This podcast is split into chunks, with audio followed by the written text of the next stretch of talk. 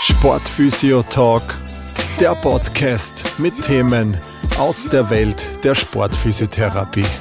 Mit eurem Host, Sportphysiotherapeut Chris Schantl.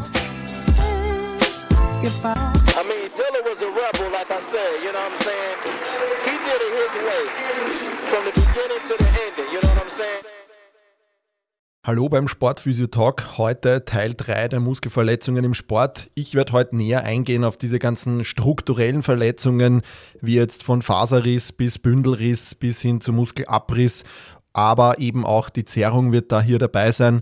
Ähm, wie gesagt, Teil 2 ging es ja um diese ganzen funktionellen Problematiken und äh, heute in Teil 3 der letzten Serie von der Muskelverletzungen im Sport geht es eben um diese strukturellen Verletzungen.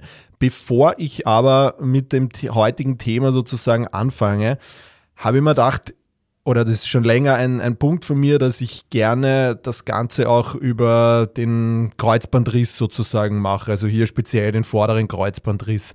Ähm, da das jetzt beim, beim Muskelthema schon so ein Ding war, wo ich mir dachte, okay, was ist wichtig, euch weiterzugeben, wo sind vielleicht Punkte, die mir wichtig sind, aber vielleicht habt ihr auch dann Fragen. Deshalb habe ich mir gedacht, äh, bezüglich Kreuzbandriss, ähm, Schickt mir da einfach eure Fragen dazu. Also was habt ihr für Fragen äh, für Kreuzbandriss? Was bezüglich OP-Methoden oder vielleicht äh, Return-to-Sport-Testungen oder äh, Behandlungsansätze in, im Reha-Setting und so weiter und so fort. Also alles, was euch irgendwie zu dem Thema interessiert, Kreuzbandriss, ich würde da eben auch gerne so eine Serie machen, ähm, würde da gerne ähm, oder bin da schon im Gespräch im Teil 1 das Ganze mit einem Arzt auch zu, äh, zu machen, also dass man hier einfach auch äh, Infos aus der ärztlichen Seite bekommt, gerade was für diesen, für den ersten Teil wichtig ist, was Diagnose, mögliche Operation und so weiter betrifft. Ähm, genau, das würde ich dann eben gerne auch anhand von euren äh, Fragen, Anregungen äh, gerne auch abarbeiten. Deshalb, äh, wie gesagt, ich würde da jetzt ein bisschen einen Zeitraum noch, noch lassen und äh, da habt ihr sozusagen die Möglichkeit, mir jetzt äh, dann noch Fragen, Anliegen äh, zu schicken. Ähm, gerne auf die, auf die in, uh, info at sportphysio-fortbildung.at E-Mail-Adresse oder Instagram ähm, geht auch natürlich. Ähm, also wie gesagt, her mit euren, euren Fragen, ähm, wo ihr gerne Antworten hättet. Und ähm, ich werde das dann versuchen, in einer äh, Kreuzbandserie das Ganze dann noch zu beantworten. Gut, dann starten wir mit Teil 3 Muskelverletzungen im Sport. Also eh wie schon gesagt, gerade im, im Profisport sind jetzt eigentlich so, aber auch im Amateursport sind jetzt so Muskelverletzungen eben ein ja schon häufiges Problem. Eh wie schon erwähnt, da ist wirklich wichtig, dass man da schnell und genau diagnostiziert, ähm, damit man dann eigentlich auch die richtige Behandlungsstrategie auch setzen kann. Ähm, generell wichtig, vor allem jetzt bei diesen strukturellen Verletzungen, da ist wieder jetzt dieser Unterschied äh, Vereinssetting, Praxissetting. Ähm, muss man einfach generell sagen, dass es im Verein oft viel rascher geht, bis der oder die Sportlerin dann einfach auch wieder zurück ist. Das betrifft jetzt von der, von der Zerrung bis hin zum äh, Muskelbündelriss von mir ist, ähm, ist die Tendenz einfach schon, dass in dem Vereinssetting einfach jeden Tag mehrere Stunden ähm, therapiert werden kann was bei Muskelverletzungen eben gerade am Anfang wichtig ist. Da geht es jetzt gar nicht darum, dass man da jetzt äh, viel trainiert vielleicht am Anfang, sondern da geht es einmal wirklich darum, womöglich viel oder mehr sogar auf der Liege zu machen, äh, mehr mit physikalischen Anwendungen vielleicht zu arbeiten. Ähm, und das sind einfach Dinge, die du hast halt im Verein die Zeit dafür. In der Praxis ist das halt oft das Problem, Idealerweise siehst du den oder die Sportlerin in der Praxis dann jeden Tag bei einer Muskelverletzung, aber selbst da ist es ja komprimiert meistens auf die verordnete äh, Stunde, 45 Minuten, je nachdem, wie man hat. Ja. Das heißt, das muss man sozusagen dem, dem Sportler, Sportlerin in der Praxis auch sozusagen kommunizieren, dass es einfach aufgrund der Möglichkeiten, aufgrund der, der Zeit, es oft gar nicht anders möglich ist, dass das einfach länger dauert, als wie jetzt vielleicht bei einem Profisportler, der dann nach äh, drei Wochen wieder am Platz steht, nach einem, einem Muskelfaserriss. Ähm, und ja, also wie gesagt, da muss man einfach immer ein bisschen differenzieren, wie hoch ist das, der Grad der Verletzung ähm, und was gibt einfach äh, im Laufe der Tage, was kann man da machen, wie viele Stunden Therapie und so weiter. Das ist gilt grundsätzlich für alle diese, äh, diese Verletzungen von dem Ganzen. Ja. Bei den strukturellen Verletzungen eben, wie gesagt, äh, Muskelzerrung äh, ist da dabei. Das ist natürlich deutlich minimal, was jetzt so die Verletzung betrifft.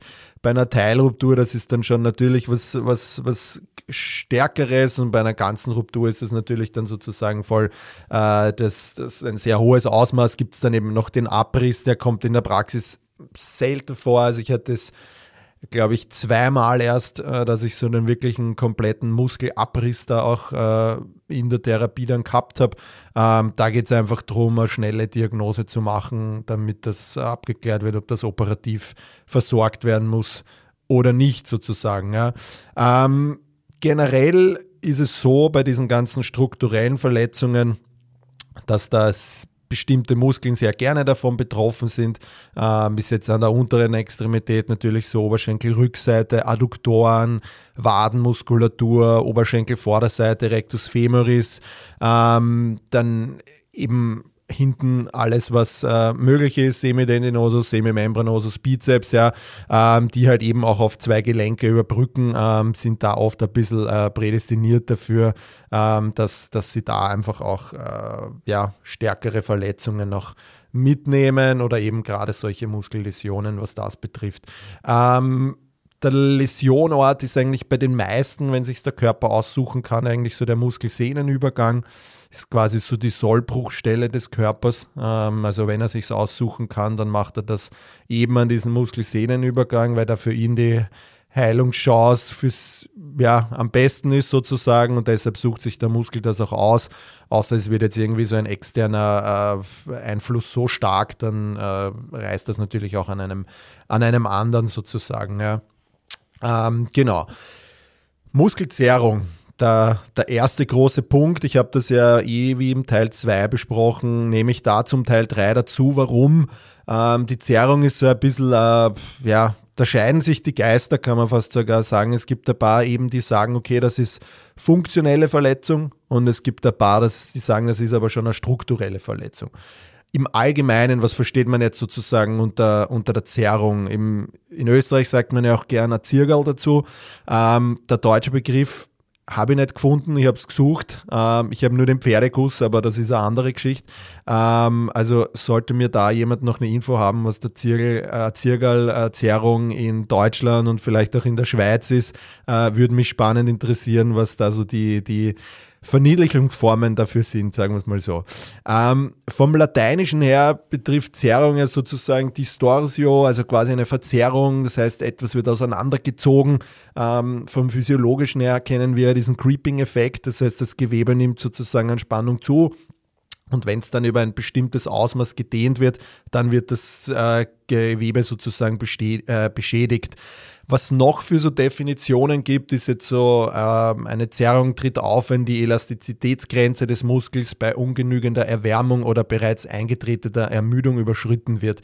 Dabei reißen Muskelfasern. Ähm, weiters ist unter Zerrung werden in der Orthopädie Rupturen und Risse verstanden, ähm, wie bei einem Gummiband zum Beispiel, das eben bei stärkerer Belastung zuerst mal, muss man sich einfach so vorstellen, dass es zuerst zeitlich kaputt geht und dann einfach komplett einreißen kann. Ähm, genau, bei Zerrungen entstehen durch Überdehnung kleine Faserschäden, ähm, beziehungsweise wird bei größerer Einwirkung auch vollständig durchtrennt. Und auch noch einer bei Zerrung liegt eine Überbelastung vor. Also man sieht anhand dieser Definitionen, ich habe mir da jetzt einfach nur mal vier so äh, ja, einfach rausgesucht, ohne da jetzt nach irgendwas Bestimmten äh, zu suchen, einfach nur Zerrung, Definition. Und das sind so die Definitionen. Also es ist auch da, die einen sagen, es ist eine Überbelastung, anderen sagen, es geht schon was kaputt. Und da ist eben der Unterschied in der Betrachtung der Verletzung einfach äh, ganz wichtig sozusagen. Von der funktionellen Seite, also warum gibt es jetzt, dass welche sagen, okay, das ist rein funktionell und es, es geht auch nichts kaputt sozusagen. Ja. Ähm, die Erklärung dafür ist, dass da so eine Fehlregulation der der Muskelspindeln vorliegt. Und, und diese Muskelspindeln sind ja sozusagen diese Propriozeptoren. Und ähm, beim Muskel ist ja sehr stark dieses Zusammenspiel von Agonist und Antagonist bei diesen ganzen Bewegungsabläufen.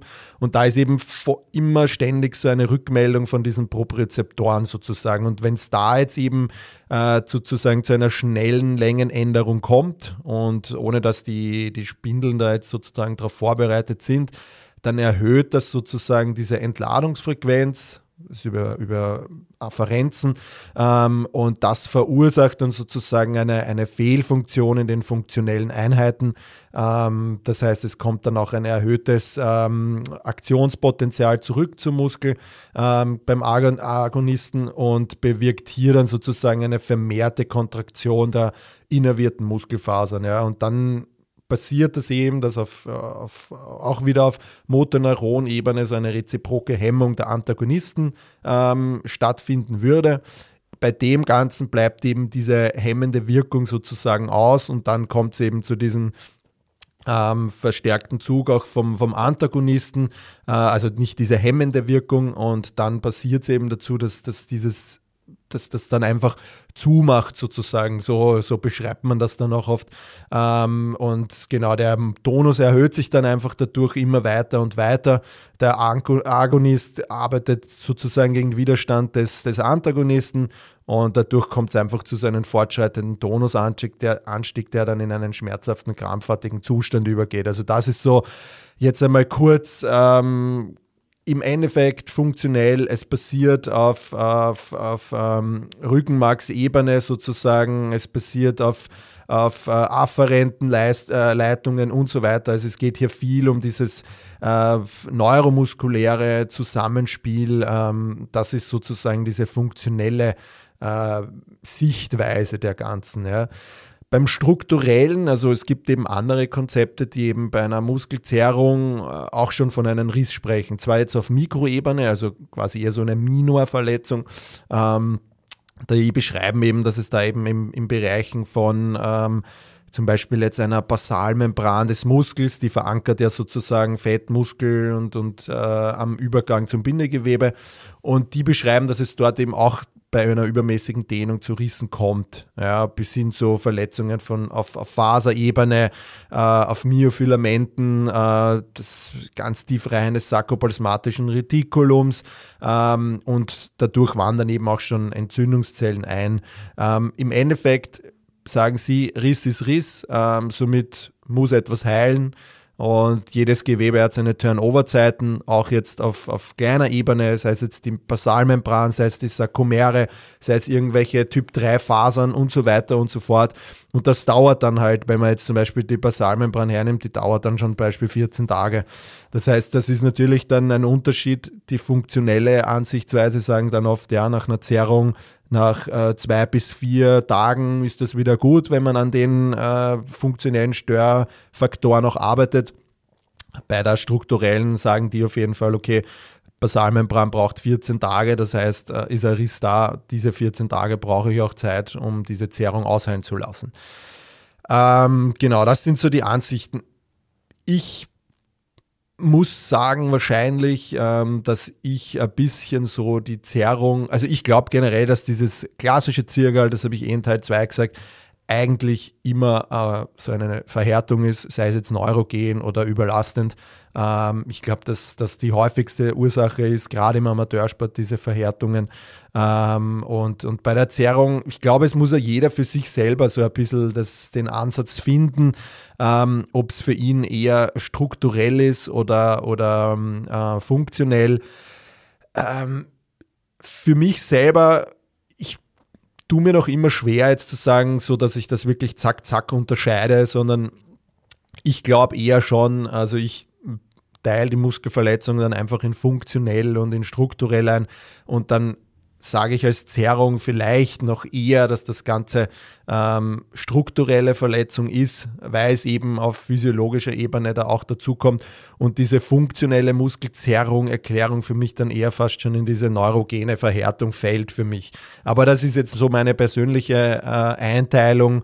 Ähm, wie gesagt, ich denke mir, wenn auf kleinster Ebene auch etwas reißt, dann sollte man das auch äh, mitbedenken ähm, und dementsprechend auch die Therapie auch anpassen. Wenn aber jetzt jemand kommt, ähm, wo so eine Muskelzerrung im Raum steht, wenn man sich da jetzt eine Anamnese sozusagen, wenn man da ganz klassisch anfängt, Anamnese, ähm, ich habe da jetzt einfach so das äh, bei allen Verletzungen so aufgearbeitet. Ähm, sozusagen mit den klassischen Wann, wie, was, wo Fragen. Ähm, Wäre das bei der Muskelzerrung dann im Endeffekt so, dass wenn man jetzt sagt, wann tritt das Ganze auf, also in der Regel ist es nicht akut, sondern ähm, ja, baut sich eigentlich so innerhalb von, von zehn Minuten oder länger auf. Im Sport ist es typisch oft so am Beginn einer sportlichen Aktivität ähm, oder zum Beispiel Beginn nach der Halbzeitpause, äh, Basketball, Eishockey, wo jetzt vielleicht jemand äh, nicht so viel Eiszeit gehabt hat oder so viel äh, Zeit am, am, am Platz gehabt hat. Ähm, und dann ist gleich die Pause und dann geht der mit in die Kabine rein und dann kann es oft passieren, dass der dann danach gleich irgendwie so ein, dass da, dass sich da was tut, äh, dass der da so ein Ziehen spürt. Ähm, wie passiert das Ganze? Also eh, wie schon gesagt, inadäquates Aufwärmtraining oder eben, wenn man es funktionell nimmt, so eine neuromuskuläre Störung der Tonusregulation. Ähm, was gibt der Sportler an? Also in der Regel ist es so ein Ziehen, ein zunehmendes Spannungsgefühl, meist typisch dann so Richtung krampfartiger Schmerz, sagen dann immer, ist er zugemacht.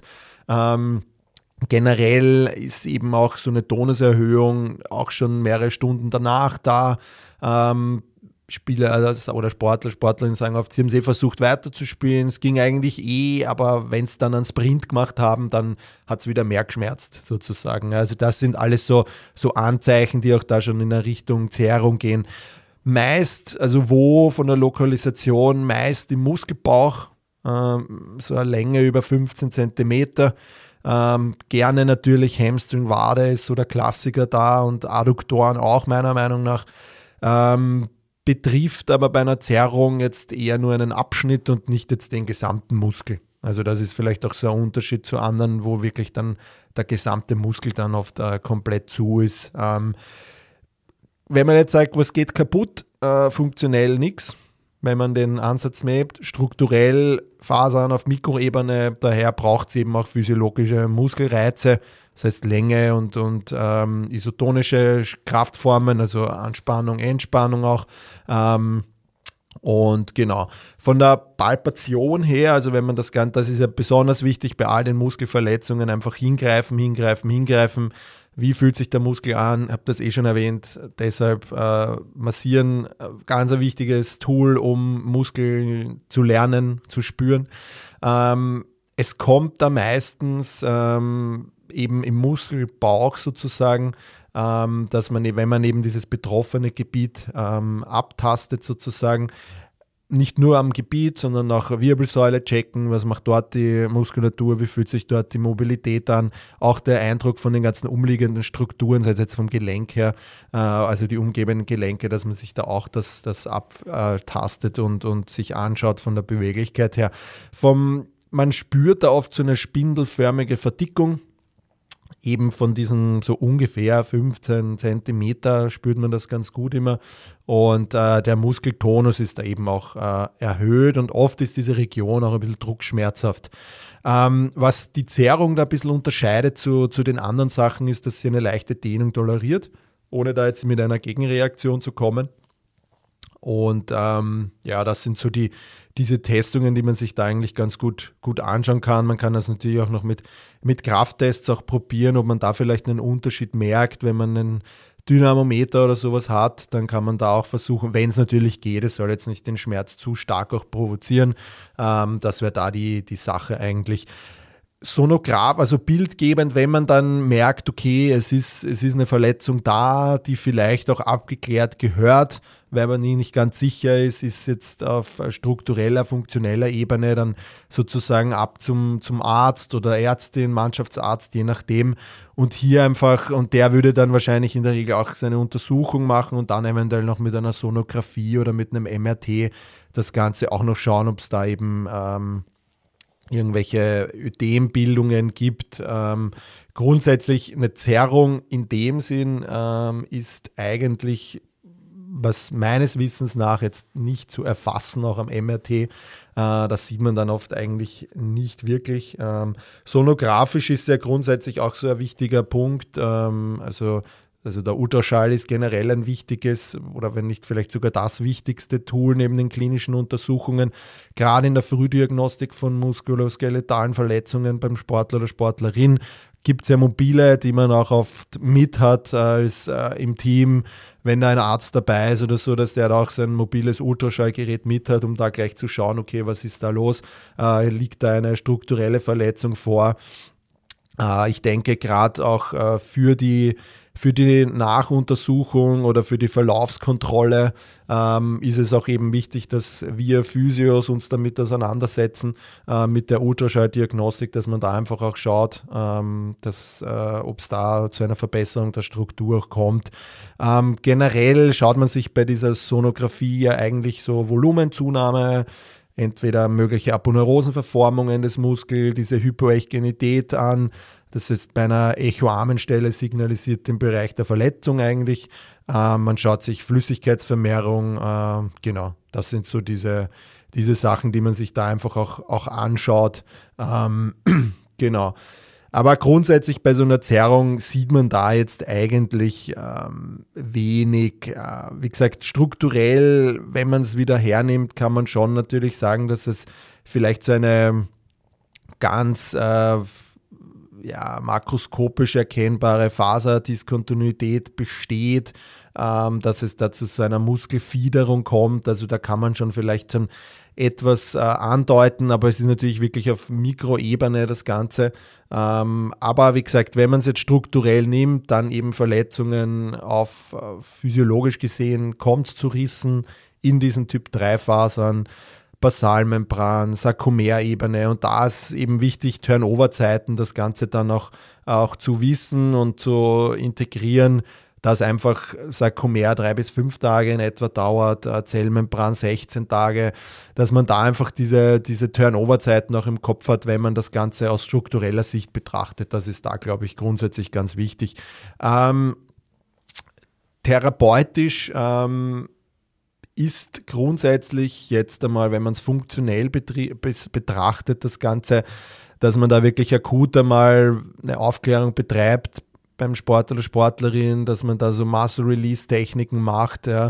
äh, einen Salbenverband vielleicht äh, mit so einer NLP-Salbe bietet sich da ganz gut an, ähm, Tonusregulierungen, da kann man mit so Hot-Ice-Techniken arbeiten, ähm, Muskeldehntechniken, also passive jetzt durch den Therapeuten, Elektrotherapie, Ultraschall, Tiefenwärme, alles als Mikromassage und Durchblutung. Ähm, Massage ist immer so ein Thema bei Muskelverletzungen. Meistens, oder es ist wichtig, nicht immer direkt am Gebiet zu arbeiten. Ähm, das hat mehrere Gründe. Äh, bei Rissen ist es so, dass sich da so eine Myositis ossificans bilden kann. Das ist eine ziemlich zache Begleitverletzung bei Muskelverletzungen. Äh, runterbrochen von der Erklärung ist es so ein bisschen so eine Verknöcherung der Muskulatur. Ähm, das willst du nicht haben. Ähm, deshalb nie im Verletzungsgebiet massieren.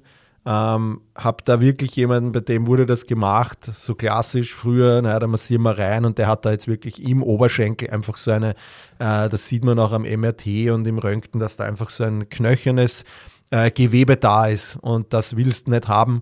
Ähm, deshalb nicht im Bereich massieren, wo diese Verletzung abtasten, ja, aber massieren drumherum, also nur drüber, drunter, daneben, aber nicht direkt im Gebiet.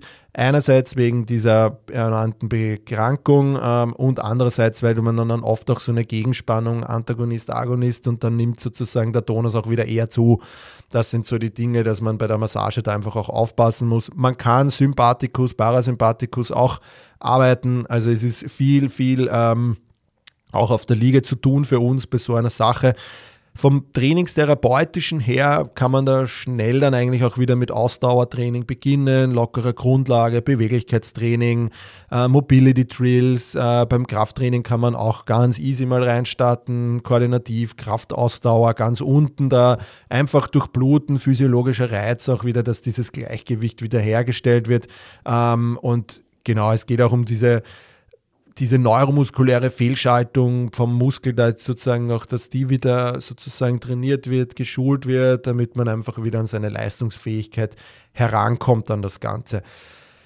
Strukturell ähm, ist es eigentlich ähnlich wie beim Muskelfaserriss, den erläutere ich dann eh noch äh, im, also in der weiteren Ding dann noch genauer. Ähm, das ist eigentlich jetzt einmal was die Zerrung betrifft, wenn man es als Riss sieht, ist es ja auch schon auf Muskelfaserrissebene anzusehen. Das heißt, da sind sehr viel Parallelen bei den nächsten äh, äh, Verletzungen, Faserriss, strukturelle Zerrung, ähm, Bündelriss, ähm, das eher, das ist alles sehr, sehr ähnlich. Man, man passt da nur ein bisschen auf, wie die Steigerung, Steigerung betrifft, sozusagen. Ähm, genau, also Return to Sport bei so Testungen wenn man es strukturell sieht, natürlich macht Sinn. Wenn es funktionell ist, ist nach drei bis fünf Tagen auch wieder alles vorbei und dann sind eigentlich da auch keine Tests notwendig. Ähm, beim strukturellen kann so eine Zerrung dann auch schon einmal zwei bis sechs Wochen dauern, ähm, je nach Behandlungsintensität, ähm, weil es eben auch ein Riss ist. Daher ist so ein Return to Sport da auf jeden Fall auch sinnvoll. Also wie gesagt, bei der Zerrung zusammenfassend, wenn man es funktionell sieht, kann man viel auf der Liga auch machen. Äh, da ist es einfach wichtig, dass man da auch seine Tools hat. Ja, Muscle Release Techniken, mit Elektrotherapie arbeiten, Salbenverbände, ähm, alles, was, was die Durchblutung fördert, wenn man irgendwelche tiefen Wärme hat und so weiter. Aber eben auch das Training gleich wieder, wieder aufnehmen, dass man da einfach eben ab Tag zwei schon, schon anfängt, wieder zurückzukommen zu seiner, zu seiner Aktivität und, und nicht alle irgendwie, äh, ja, jetzt lasse ich zwei Wochen Pause und dann steige wieder ein. Das wird wahrscheinlich das Ganze nicht, äh, nicht verbessern, sozusagen. Ähm, genau, das ist sozusagen diese, diese Zerrung, wie gesagt, eher funktionell. Äh, anzusehen. Wenn man es strukturell ansieht bei der Therapie, dann ist es schon eher in Richtung Faserrissbehandlung oder Therapie äh, zu sehen, das Ganze. Ähm, Muskelfaserriss, wenn man da so entschieden, Faserriss, Fasereinriss, Riss ist Riss. Körper kann Gott sei Dank mehrere äh, gleichzeitig versorgen, heilen. Der kann da mehrere sozusagen Arbeiter und Arbeiterinnen hinschicken, die das, die da mehrere Bruchstellen sozusagen auch versorgen. Ähm, anatomisch gesehen, Faserriss ist eine Ruptur von einem oder von mehreren diesen Primärbündeln. Es gibt ja diese Primärbündel und dann diese Sekundärbündeln, die im, im Endeffekt mehrere Primärbündeln zusammenfassen. Innerhalb eines Muskels ist jetzt so bei so einer eben dieser myotendinese Übergang betrifft das oft, ähm, weil es ist so ein, ja, grundsätzlich ist dann der betroffene Muskel eben auch über eine längere Strecke. Das Ganze kann natürlich auch viel kleiner sein. Ähm, genau, also die Grenzen ja sozusagen äh, eben in diesen Myotendinesen myotendinösen äh, Übergang ähm, und dann gibt es aber auch noch diesen myofaszialen Übergang. Also das heißt, Risse können eben an diesem Muskelsehnenübergang sein oder eben am Muskelfaszienübergang. Also das sind so die, die zwei Bereiche, die da gerne auch, äh, wo die Risse dann noch stattfinden. Ähm, das sind, wie gesagt, Sollbruchstellen vom Körper, die sucht sich der Körper aus, weil er für sich dort die beste Heilungsstrategie, Antwort auch hat auf das äh, auf die Verletzung sozusagen. Ähm, wenn wir es wieder von der Anamnese durchgehen, wann passiert das? Grundsätzlich sowas jederzeit möglich, auch trotz guten Aufwärmen Man kennt das vielleicht typisch von so Sprintern, die wärmen sich ja wirklich lange und genau auf und dann, dann startet er aus dem Startblock weg und dann äh, nach 20 Meter humpelt er auf einmal, bleibt stehen und dann ist einfach so diese, dieser, dieser Schmerz da und dann äh, hört er dann auch grundsätzlich auch auf. Also wie gesagt, es muss nicht immer nur an einem schlechten Aufwärmen liegen, so wie es vielleicht bei einer Zerrung dann auch ist. Wie fühlt sich das Ganze an? Also es ist ähm, Hypertonus ähm, oder es kann dadurch passieren, eben, also wie passiert es eigentlich, dass eben, wenn schon ein Hypertonus da ist, wenn eine muskuläre Verhärtung vielleicht schon vorliegt oder wenn eben so dynamische, exzentrische Belastungen da sind, wo es wirklich um schnelle Längenänderungen auch geht. Der Sportler oder die Sportlerin spürt dann meist so einen spitzen, Nadelstich ähnlichen Schmerz, auch ein scharfes Brennen oft. Und meistens ist es so, dass da der Betroffene oder die Betroffene dann auch weiß, dass es gar nicht mehr weitergeht. Also es geht schnell in eine Schonhaltung über, setzen sich dann meistens hin und dann, ja, bis, ist das auch schon wieder vorbei. Also das ist auch so ein Unterschied, da sagt keiner, ja, ich habe eh noch weiterspielen können, so wie bei der Zerrung vielleicht. Wo auch eben, wie gesagt, äh, Muskelsehnenübergang, äh, meist nicht am Muskelbauch, ähm, sondern eben an dieser Sollbruchstelle. Äh, Körper sucht sich das eben aus, weil dort die günstigste Heilung ist. Oder eben myofaszialer Übergang. Das sind so die ähm, Gründe dafür äh, oder die, die Lokalisation dafür. Warum eben, eben diese Längsdehnung, so bei einer aktiven Kontraktion oder eben dieser Hypertonus, dadurch ist diese Elastizitätsgrenze nicht mehr da oder verringert oder eben, dass es äh, eine Zerrung war oder eine Muskelverhärtung, die einfach nicht gescheit äh, therapiert worden oder übersehen worden ist und dann hast du da eigentlich diesen, diese Problematik dann noch.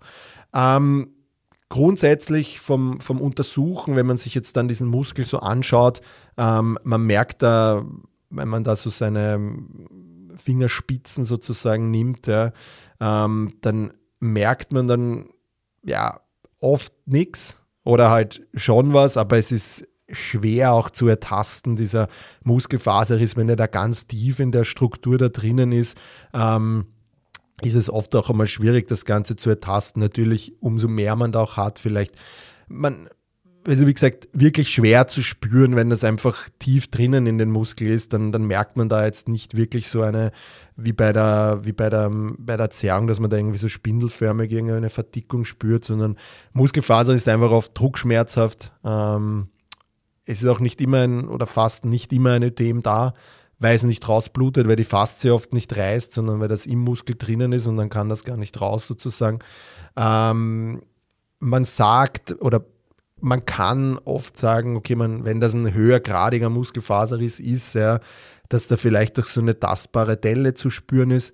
Ähm, es ist einfach, weil dann diese Muskel, also wie gesagt, in der Regel Muskelfaser ist, wenn der wirklich tief drinnen sitzt, ja, dann, dann spürst du diese Delle auch nicht. Also auch das ist nicht immer ein, ein sicheres Zeichen. Ich glaube, die Delle ist dann fast sogar eher noch, wenn du einen höhergradigen Muskelriss hast, sozusagen, dann spürst du oft wirklich diese, diese Telle auch.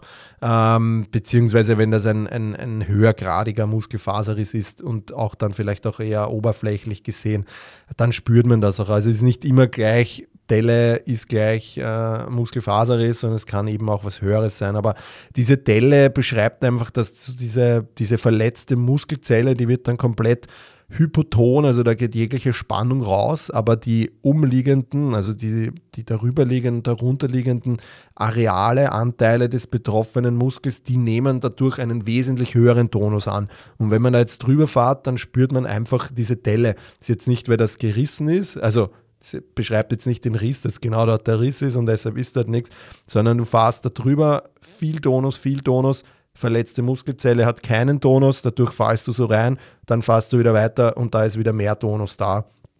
Das heißt, das kannst du gut wirklich palpieren, das spürt man ähm, und das, das sieht man einfach auch oft von außen, dass da auch so eine Delle da ist. Ähm, wie gesagt, wenn sie tief drinnen liegt, ähm, ist es oft schwierig, das zu tasten.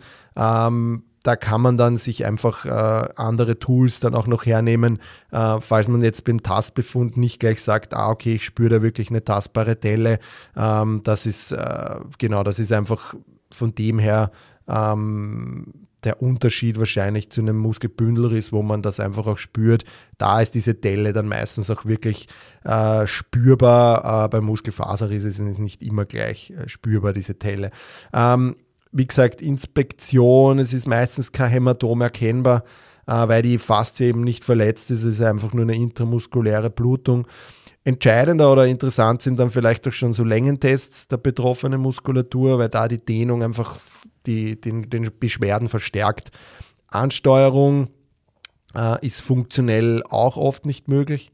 Ähm, und man muss sich auch das Gelenkspiel der umliegenden Gelenke anschauen und eben auch äh, Wirbelsäule da auch wieder testen. Ist ganz wichtig auch, dass da nicht vielleicht irgendwelche Dysfunktionen vorliegen. Ähm, Nervenwurzelirritationen, dass da irgendwelche Nervenimpulse sozusagen übersteuern und, und äh, dass, dass einfach der Muskel dadurch übersteuert ist und unelastisch wird und dass einfach das, ja, eine Dysfunktion und funktionelle Fehl, Fehlsteuerung da einfach da ist. Also das einfach auch checken, die Segmente checken, die da einfach von der Wirbelsäule her sind. Also gerade Wirbelsäule hat auch bei Muskelfaserrissen schon eine große Bedeutung, deshalb das einfach auch dazu nehmen, das Ganze. Sonografisch und MRT, wenn es dann wieder ab zum Arzt geht, ähm, sieht man da natürlich schon äh, deutlich mehr als wie bei einer Zerrung. Also man sieht hier so elangierte Faserstrukturen im Ultraschall, äh, ein intramuskuläres Hämatom, vielleicht auch als, als äh, ein Auseinanderweichen, wenn man einen Druck drauf gibt ähm, von den Strukturen. Gegebenenfalls ein intramuskuläres äh, Hämatom auch. Im MRT ähm, treten dann so Diskontinuität von Muskelfasern und äh, Bindegewebstrukturen auf und man sieht eben auch dieses intramuskuläre Hämatom. Das ist sowas bei einer, beim MRT sozusagen auch da ist, wenn man da ähm, äh, einen Muskelfaserriss auch hat. Ähm, sie sind eben so makroskopische Veränderungen, ähm, kann jetzt am zentralen Sehnenspiegel sein oder eben auch im Epimysium, wenn das eben so eine myofasziale Verletzung oder Faserriss ist sozusagen. Ähm, Genau, das ist jetzt einmal so diese Abklärung, also sowohl palpatorisch, äh, lokalisiert, äh, mit Sonographie, MRT, Tests sind da ganz wichtig auch, um, um das, da merkt man einfach diesen Unterschied zwischen einer Zerrung jetzt, auch wenn man die Zerrung strukturell betrachtet, aber zwischen den Muskelfaserriss genauso. Ähm, von der Therapie her, der Muskelfaserriss, also wie gesagt, es reißt was, ähm, das ist eigentlich so primär das, das Ding, um was es geht. Ähm, auch hier wieder Funktion heilt die Struktur, Physiologie, ganz wichtig.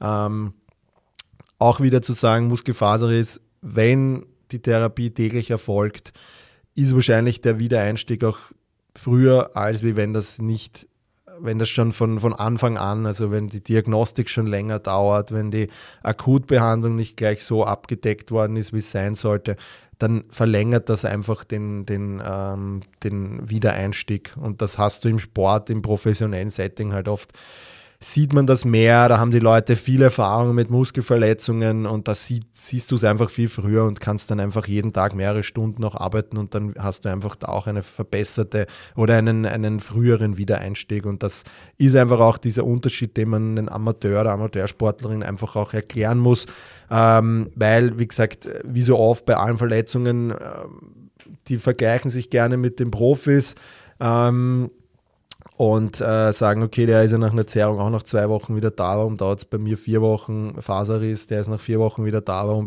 dauert es bei mir acht Wochen. Da muss man ihnen einfach das auch erklären, dass es einfach auch anhand dieser Verkettungen liegt, die einfach äh, den größten Unterschied da auch ausmachen.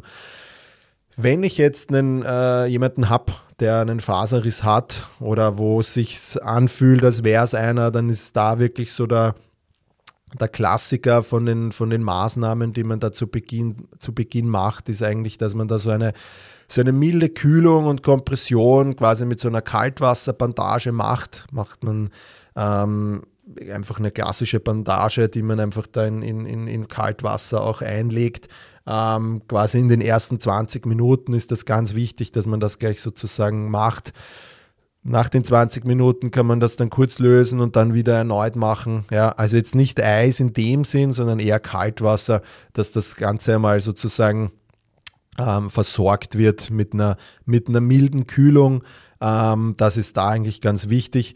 Ähm, die nächsten oder die, die weiteren wichtigen Schritte, die man eigentlich äh, machen kann, ähm, ist eigentlich, dass man da schon die erste ähm, funktionelle Betrachtung gleich hernimmt. Nämlich gerade so in den ersten 12 bis 16 Stunden wachsen so kleine Blutgefäße und Lymphgefäße und Nervenfasern in das Wundgebiet sozusagen ein und dann da bildet sich eben so ein Substrat und das sichert sozusagen diese erhöhte Durchblutungsnachfrage im Verletzungsgebiet und stabilisiert damit eben das Wundgebiet.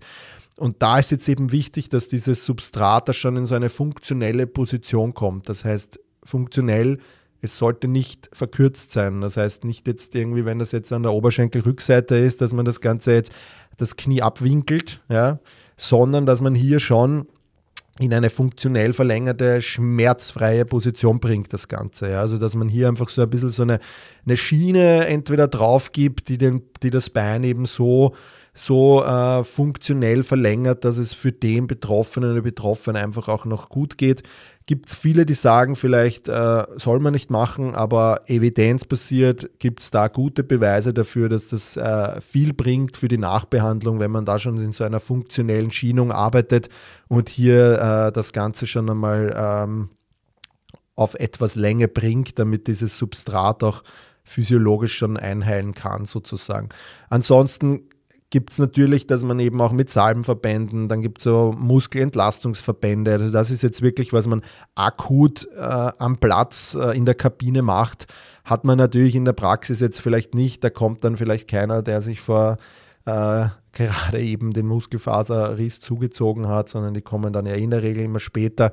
Ähm, aber für den Platz sind das so die wichtigsten Dinge. Kann man auch mit Kryokinetics arbeiten, also mit Eisabreibungen und, und leichten Bewegungen schon, ähm, dass man da einfach diese, diese ersten Schritte auch setzt. Aber wie gesagt, akut definitiv diese milde Kühlung und Kompression. Ähm, da braucht man nicht fest draufdrücken. Diese Bandagen haben das in der Regel, diese 20 äh, Milliampere Druck, die es da gibt. Ähm, die ähm, haben das äh, schon automatisch, das heißt, das wickelt man dann einfach rum. Ähm, das ist sozusagen diese Primärversorgung in der Kabine gleich. Nach den 48 Stunden, da geht es dann wirklich los mit dieser passiven Therapie sozusagen. Also da kommt jetzt alles, was Elektrotherapie betrifft, die die Durchblutung fördert, galvanische Ströme, die dynamische Mittelfrequenz, alles das in die Richtung. Mit Thermotherapie kann man arbeiten, ja, das heißt, das ist jetzt kalt-warm, ja, da gibt es diese feuchte Kammer. Ähm, man kann mit Ultraschall arbeiten, mit die eine Mikromassage sozusagen macht, ja. Massage auf keinen Fall, nicht im Verletzungsgebiet, drumherum gerne. Ähm, das heißt, den Tonus drumherum regulieren. Schmerzfreie, lockere, dynamische Dehnbewegungen machen, die alle durch den Therapeuten oder Therapeutin durchgeführt wird. Eine Lymphdrainage kann man vielleicht jetzt machen. Jetzt beim Muskelfaser ist vielleicht jetzt nicht so äh, wichtig wie vielleicht beim, beim Muskelriss ähm, oder beim Bündelriss, Entschuldigung. Und dann eben physiologischer Reiz, äh, dass man da ganz leicht, aber wirklich nur anfängt. Also gerade am Anfang nichts übertreiben, Salbenverbände, funktionelle Verbände, vielleicht so ein Neopren-Druckverband machen, also so ein Stützstrumpf aus Neopren sich da drüber zieht. Ähm, das ist eigentlich so, was man so nach ungefähr 48 Stunden macht. Wenn dann die zweite Phase eintritt, diese Proliferationsphase, stehen für mich bei Muskelverletzungen immer noch das im Vordergrund, diese ganzen passiven Maßnahmen. Ja, gerade bei Muskelverletzungen soll das gut, gut, gut ähm, auch mit passiven Anwendungen ähm, therapiert werden. Ähm, also vieles auf der Liege auch am Anfang. Umso mehr Spaß hat man dann später, wenn man dann ins Krafttraining dann auch wieder einsteigt. Aber grundsätzlich natürlich, Proliferationsphase steigt man dann schon noch ähm, wieder ein in gewisse Trainingsformen. Das heißt Ausdauertraining, eher zyklische Bewegung. Das heißt locker Ergometer, natürlich alles Step by Step, was die Wundheilung hergibt. Das heißt zu Beginn eher Handergometer, Ruderergometer, wo das betroffene Bein nicht ähm, ähm, am, am Ruderergometer ist. Wenn das dann fortschreitend ist, kann man natürlich auch mit dem Ergometer arbeiten oder dann auch später auch mit dem Laufband. Bietet sich da natürlich auch so ein alter G-Laufband und so weiter an, kann man natürlich dann noch früher. Vom Krafttraining her auf jeden Fall beginnen isometrisch, dass man da lockere Anspannungen macht im schmerzfreien Bereich. ähm, dass man dann natürlich im weiteren Verlauf, das heißt eher Low Load zu Beginn, aber auch dann High Load, das heißt, dass man dann zu den ganzen isotonischen Trainingsformen übergeht. Wichtig ist, dass man diesen betroffenen Muskelabschnitt kräftigt, da auch unterschiedliche Winkelgrade von Full Range bis verkürzt, ja, dass man da einfach äh, versucht, all das auch anzusteuern, zu trainieren, wenn der Muskel dann auch wieder belastbar ist. Das heißt, wenn all diese Strukturen dann auch so stabil sind ähm, von ihrer Umbauphase, dass sie da einfach auch diese, diese Krafteinwirkungen noch wieder aushalten. Beweglichkeitstraining sofort im schmerzfreien Bereich, geht einfach darum, die Elastizität zu steigern, den Muskel wieder auf seine Länge zu bringen. Wichtig, kein Schmerz. A-Delta ist okay, C-Phase auf jeden Fall vermeiden. Man will nicht, dass da wieder irgendeine Vernarbung aufreißt. Ähm, das ist eigentlich so primär das Wichtige neuromuskuläre Ansteuerung trainieren, das ist super, super wichtig beim Muskel auch. Ähm, aber grundsätzlich, was man sagen kann, zusammenfassend bei der Therapie von Muskelverletzungen, Muskelfaserriss, früh funktionell, aber vorsichtig mit der Steigerung. Oft fühlt sich dann schon gut im Alltag an und dann wird dann zu viel gemacht und dann reißt das Ganze wieder auf, weil die Narbe einfach noch nicht stabil ist ähm, oder diese diese ähm, aktuelle Situation von den Gewebearten noch nicht so stabil ist. Wundheilung wichtig beachten, auch die Belastung dazu anpassen. Zu Beginn eben mehr passiv, später natürlich mehr aktiv. Ja. Unterschiedliche Winkelgrade im betroffenen Muskel trainieren, aber wirklich wichtig, eben diesen Abschnitt zu kräftigen. Das heißt, wenn das eher distal ist, dann Übungen auswählen, die eher die distale äh, Muskulatur an, ansprechen. Wenn das eher proximal ist, dann eher die proximalen. Also da wirklich auch nicht einfach nur einen, nein, weiß ich nicht, äh, Beincurler machen oder einen, einen Deadlift, ja, äh, Romanian Deadlift, ja, weil der eh die Oberschenkelrückseite hat und der Beincurl auch, sondern sich da auch Gedanken machen, bei welcher Übungen kommt welche Muskulatur, ist der Semitendinosus betroffen, da muss ich schauen, dass ich den Winkel so einstelle und die Übung so wähle, dass auch der Semitendinosus davon äh, trainiert wird und eben dann auch noch der Abschnitt, wo die Verletzung aufgetreten ist. Das heißt, ich glaube, hier kann man einfach auch speziell arbeiten oder man arbeitet einfach global, dann kann es aber sein, dass das dann nicht so zielführend ist, als wenn man wirklich sagt, okay, wir arbeiten da genau auf den Muskel hin, gute Schulung, den Patienten, Patientinnen auch sagen, hey, schau, so und so musst du den Fuß vielleicht drehen, damit du da auch dann hinkommst. Ähm, genau. Das heißt, passive Treatments überwiegen vielleicht, bis man komplett schmerzfrei auch ist kann man natürlich auch äh, äh, aktive Ma äh, Maßnahmen setzen, aber es ist einfach wichtig, dass das gut verheilt. Dann hat man hinteraus, dann wenn man höhere trainingstherapeutische Belastungen hat, dann einfach auch eine bessere, ähm, ein besseres Outcome sozusagen. Bei Muskelfaserrissen kann man natürlich jetzt auch mit ärztlichen Therapien sozusagen arbeiten. Ähm, man kann damit zur Infiltrationstherapie arbeiten. Gibt es jetzt unterschiedliche Ansätze? Ähm, ich hatte mal einen Muskelfaserriss, bei mir schon eine Zeit her, ähm, in der Oberschenkelrückseite, also so typisch klassisch. Und mir wurde da damals äh, Kälberblut gespritzt. Das ist so ein so eine Maßnahme, die hat man früher gemacht. Das ist so eine, eben so eine Mikrofiltration aus Kälberblut. Das nennt sich das Medikament oder das, was das, der Begriff dazu ist, dann so Actovegin. Ähm, das ist sozusagen so eine hydrolysierte essentielle Aminosäure. Ist umstritten. In Deutschland ist die Herstellung verboten, glaube ich. in Österreich ist es erlaubt. Ähm, wie gesagt, ist so eine Sache, ich glaube, dass die einen machen es, die anderen machen es nicht. Ich glaube, es wird eher immer weniger, die das machen.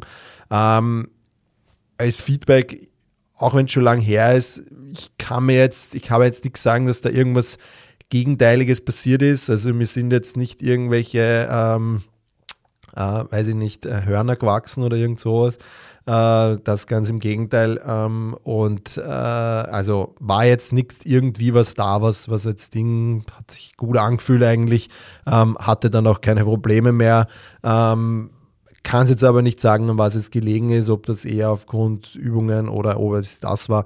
Aber wie gesagt, grundsätzlich ähm, kann man eben auch bei ähm, Muskelfaserrissen hier mit Infiltrationstherapien arbeiten.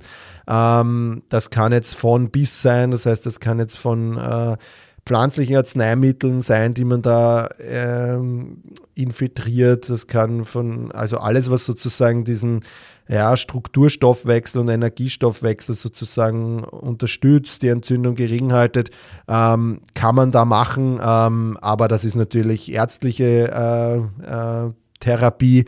Ähm, ich habe schon gehört, dass auch ein paar ACB da reinspritzen dann noch, ähm, wenn sowas, sowas da ist. Ich glaube, dass jetzt vielleicht der Amateursportler weniger mit so Infiltrationen bei Muskelverletzungen zu tun hat. Äh, Im Profisport wahrscheinlich schon mehr, wenn der Teamarzt das dann auch vielleicht auch äh, stärker macht, das Ganze. Ähm, aber wie gesagt, das ist eher so eine Arztthema, wo sicher auch äh, mal spannend wäre, das zu besprechen. Infiltrationstherapien bei unterschiedlichen Verletzungen äh, aus ärztlicher Sicht. Ähm, Ernährung ist noch ein wichtiger Punkt. Äh, ihr wisst, das ist mir immer wichtig. Ähm, dass da einfach eine gute Versorgung da ist. Das heißt, gerade bei Muskelverletzungen, man will viel Durchblutung, alles, was durchblutungsfördernd ist vom, vom Essen her, was entzündungshemmend oder fördernd ist, je nachdem, wie man es wie man es beschreibt, so dass die Entzündung nicht ausartet.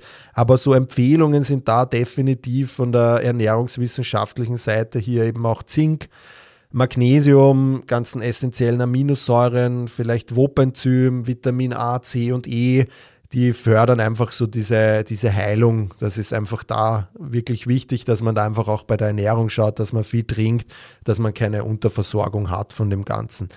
Ähm, genau, Ausfalldauer, wie gesagt, von bis. Äh, bei dem einen dauert es äh, kürzer, weil er einfach eine optimale Versorgung hat.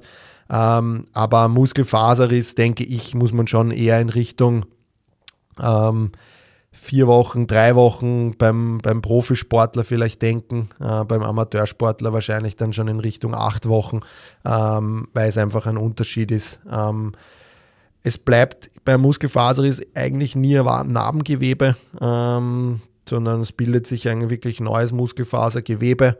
Ähm, das ist der Unterschied zum Bündelriss, da bildet sich das schon. Ähm, Return to Sport sind sinnvoll auf jeden Fall gibt es jetzt kein einheitliches Protokoll. Ich glaube, da braucht jeder Muskel sozusagen seine, seine Ansteuerung, seine Tests. Ähm, ähm, für die Hamstrings gibt es natürlich gute äh, Ansätze schon. Da gibt es schon leichte Testprotokolle, was man da auch machen kann. Für Wade ist das natürlich dann wieder Unterschied oder für Oberschenkelvorderseite. Im Endeffekt sollte all das abgeprüft werden, was der Muskel kann. Ähm, und oder können soll, äh, vom Kraft bis hin zu Stabilität, neuromuskuläre Ansteuerung, Länge, ja, also dass das einfach alles dabei ist bei so Testungen. Ähm, aber wie gesagt, ist eher individuell, aber auf jeden Fall sinnvoll, das zu überprüfen und sagen kann, okay, du kannst am Platz wieder aus physiotherapeutischer, sportphysiotherapeutischer Sicht passt das. Ähm, das heißt, ab mit dir Einstieg ins Mannschaftstraining langsam heranführen und schauen, dass du da einfach immer mehr an die 100 Prozent auch rankommst. Das wäre sozusagen beim, beim Muskelfaserriss. Der nächste äh, große Riss ähm, oder große Verletzungen ist sozusagen dieser Muskelbündelriss. Ähm, das ist dann schon sozusagen auch wieder was höhergradiges. Anatomisch ist es jetzt ein Riss von einen oder mehreren von diesen Sekundärbündeln. Das ist so quasi das Gesamtpaket aus mehreren Primärbündeln.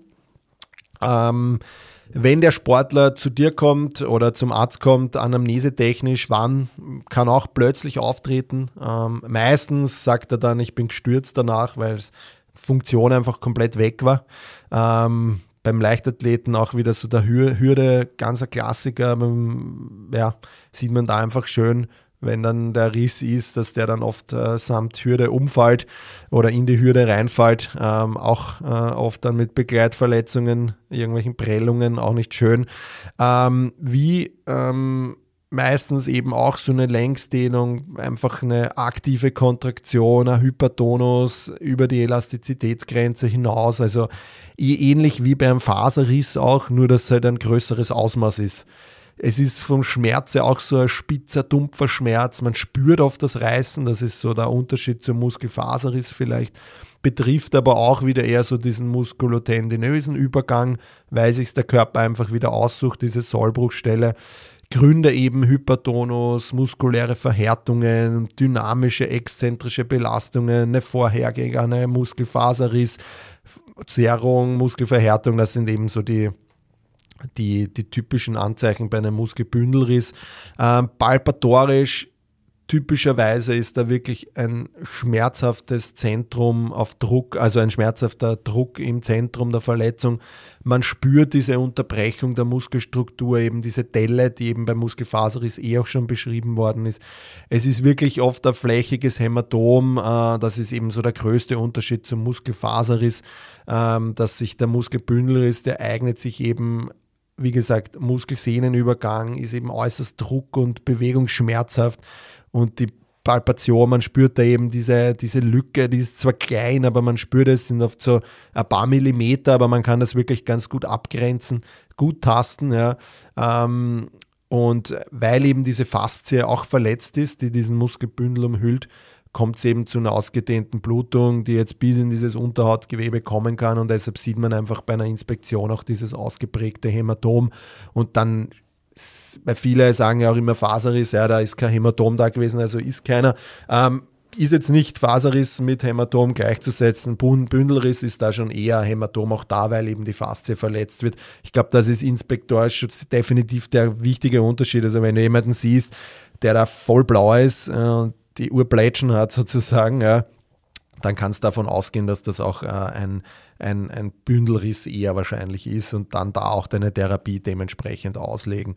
Tests, Längentests, ähm, leichte Dehnung verstärkt einfach die Beschwerden schon deutlich. Ähm, Funktion ist auch ein deutliches Defizit da. Ähm, Bildgebung Komplettruptur natürlich, das siehst du eine vollständige Diskontinuität des Muskels, ähm, oft sogar vielleicht auch ein bisschen eine Retraktion. Ähm, du findest äh, eben eine, ja, alles, was beschrieben ist, intra- und intermuskuläre Hämatome, ja, äh, es ist oft eine leichte Muskelatrophie, vielleicht sogar auch schon, schon zu sehen. Ja.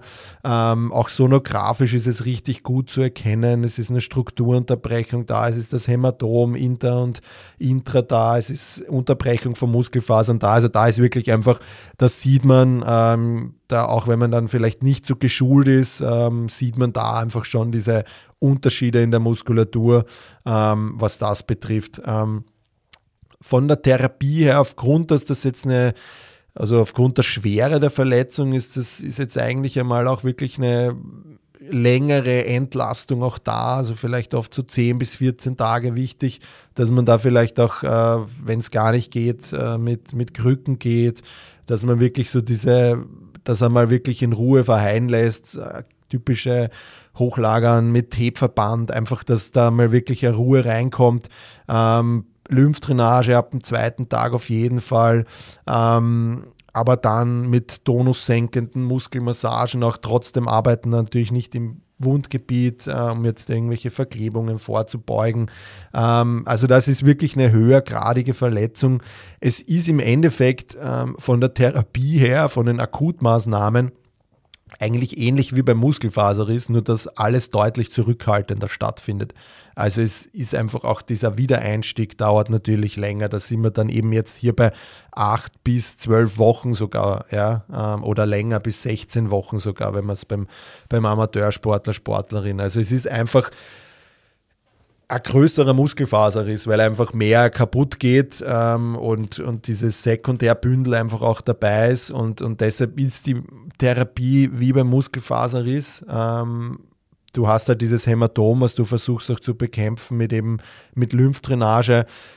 Es ist wirklich so eine Woche komplette Sportkarenz, eventuell eben auch Krücken, viel Ruhe zu Beginn ähm, aber natürlich auch schon hier wieder denken, alles was bei Muskelfaser ist, war das heißt eben auch diese, äh, diese physiologischen Reize auch schon setzen. Ja, aber natürlich alles sehr, sehr zurückhaltend. Das ist eigentlich so das, das Wichtige, dass man da wirklich vielleicht auch am Anfang eben viel passiv arbeitet und, und dem Muskel einfach auch die Zeit gibt, ähm, dass man da einfach, äh, ja, vielleicht laufen ist da vielleicht eher erst so nach fünf, sechs, sieben Wochen dann auch wieder möglich. Also wirklich das Gebiet in Ruhe verheilen lassen.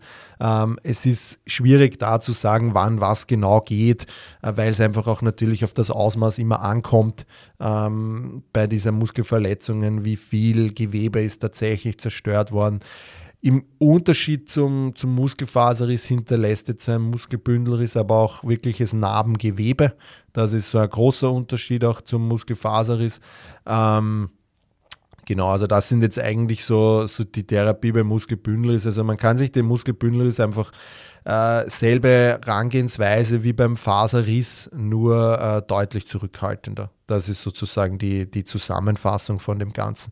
Ähm, als letztes, und das ist in der Praxis wirklich selten, wie gesagt, ich hatte es nur zweimal äh, bei einem Sprinter, dem wirklich der Muskel komplett abgerissen ist an seiner ähm, äh, Befestigung sozusagen. Also dem ist er wirklich vom, vom, äh, vom Tuba ist sozusagen der, die Oberschenkelrückseite komplett weggerissen. Ähm, das ist definitiv etwas, was ein, ein massiver Schmerz ist, äh, richtig heftig. Sportler stürzt auch. Ähm, wichtig ist dann eine genaue, schnelle Abklärung bei dem war das zum Beispiel ziemlich mühsam, weil der hatte da einfach diesen Abriss und ähm, wurde am Anfang als, äh, ich glaube, Fasereinriss diagnostiziert.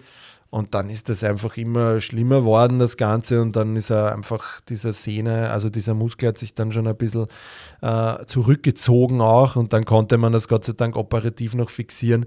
Also da beim Muskelriss ist wirklich eine genaue Abklärung möglich. Wirklich super wichtig, was ähm, passiert ähm, es gibt also ein bisschen diese Einteilung, dass man sagt, ein distal sehniger Abriss ist eher operativ, proximal ist es eher äh, konservativ. Bei der Hamstring-Seite, bei dem war das proximal, aber es war trotzdem operativ notwendig, weil sich der Muskel komplett zurückgezogen hat. Ähm, also es kommt dann natürlich auch immer darauf an, wenn er das gesamte Paket abreißt, ähm, ist das ein Unterschied, also wenn er vielleicht ein Einzelner abreißt. Aber grundsätzlich ähm, gibt es da eben diese Einteilung, distal eher operativ, proximal eher konservativ. Ähm, das sind so diese Muskelabriss-Sachen. Also da ist dann einfach operativ äh, danach, wenn es operativ gemacht wird, ist einfach klassische Nachbehandlung, dass man hier einfach das Gewebe einheilen lässt äh, und dass man trotzdem dann ganz normal mit Muskelreha beginnt. Beim proximalen Sehnenanriss natürlich noch einmal höhergradiger Ansatz, aber unterm Strich verfolgst du bei allen diesen Reha-Ansätzen eh immer das gleiche. Bewegung, Länge, ähm, Kraft, Isometrie bis hin dann zu allen anderen Kraftformen, neuromuskuläre Ansteuerung, ähm, viel Durchblutung fördern, viele passive Treatments, also das ist bei Muskelverletzungen am Anfang einfach oder generell in der Reha sind das so die, die schlagenden Punkte, die da einfach zählen und dann passt du das einfach an deine jeweilige Verletzung auch an sozusagen. Ähm, Komplikationen noch zum Abschluss in der, in der Muskelreha, also im Endeffekt gibt es da diese Myositis ossificans. Das ist so dieses, was ich eh schon beschrieben. Das ist eben so eine selbstlimitierende reaktive Erkrankung, ähm, wo es sozusagen zu einer, zu einer Ossifikation im Muskel, im Skelettmuskelgewebe kommt. Ähm, da findet man eben so eine, ja, so einen großen äh, Aufbau mit zentralen Fibroblasten und peripherer Knochenbildungen, Anteilen aufweist. Und, und das wie gesagt, das willst du nicht haben und das passiert eben, wenn man zum Beispiel in so einem Wundgebiet viel reinmassiert. Ja. Ähm, es kann auch passieren, dass der Körper da so eine Fehlheilung macht und dass es dazu kommt, ja. aber man kann eben mit all diesen beschriebenen Maßnahmen, ja, dass man viel Durchblutung macht, dass man versucht auf Länge zu kommen, ähm, dass man äh, das Ganze eben physiologisch betrachtet, dass man nicht zu viel am Anfang gleich macht, dass diese Narben immer aufreißt, so kann man das auch äh, vermeiden, das Ganze.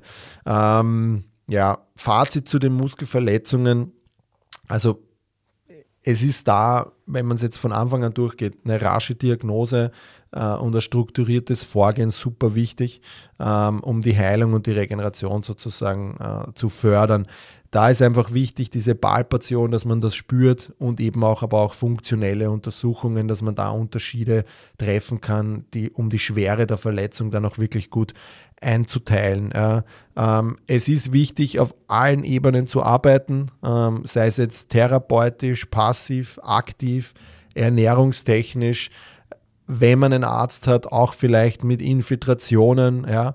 Ähm, das sind alles diese Dinge, die man da, Wirbelsäule, wie gesagt, noch einmal so ein Thema, dass man da wirklich einfach alles aus hernimmt, was möglich ist, damit der Muskel gut äh, verheilen kann, gut wieder belastbar wird.